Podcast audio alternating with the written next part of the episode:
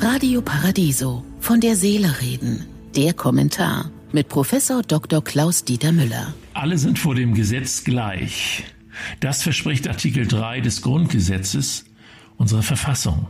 Bundesverkehrsminister Scheuer CSU wird vorgeworfen, Ende 2018 Verträge abgeschlossen zu haben, bevor klare Rechtssicherheit hinsichtlich der geplanten Pkw-Maut bestand.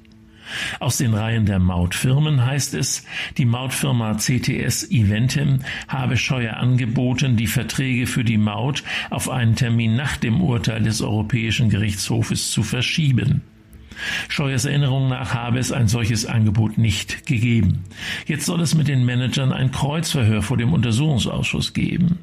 Scheuer ist ein Mann, den die Forderung nach Rücktritt ständig begleitet, aber er bleibt beharrlich im Amt und Herr Söder schweigt. Die Mautfirmen klagen auf 560 Millionen Euro Schadensersatz.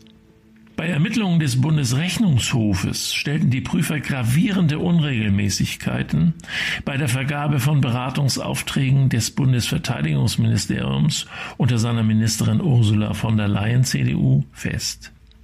In der Zusammenfassung schreibt der Rechnungshof, in rund 80 Prozent sei die schiere Notwendigkeit der Beratung nicht nachgewiesen. Auch die Wirtschaftlichkeit sei in fast keinem der Fälle geprüft worden. 44 von 56 Beraterprojekten wurden freihändig vergeben, heißt ohne öffentliche Ausschreibung, was in der Regel Pflicht ist. Das Ministerium hat 2015 und 2016 mindestens 200 Millionen Euro für Berater ausgegeben. Der Tagesspiegel titelte, die Hinterlassenschaft von Frau von der Leyen ist skandalös.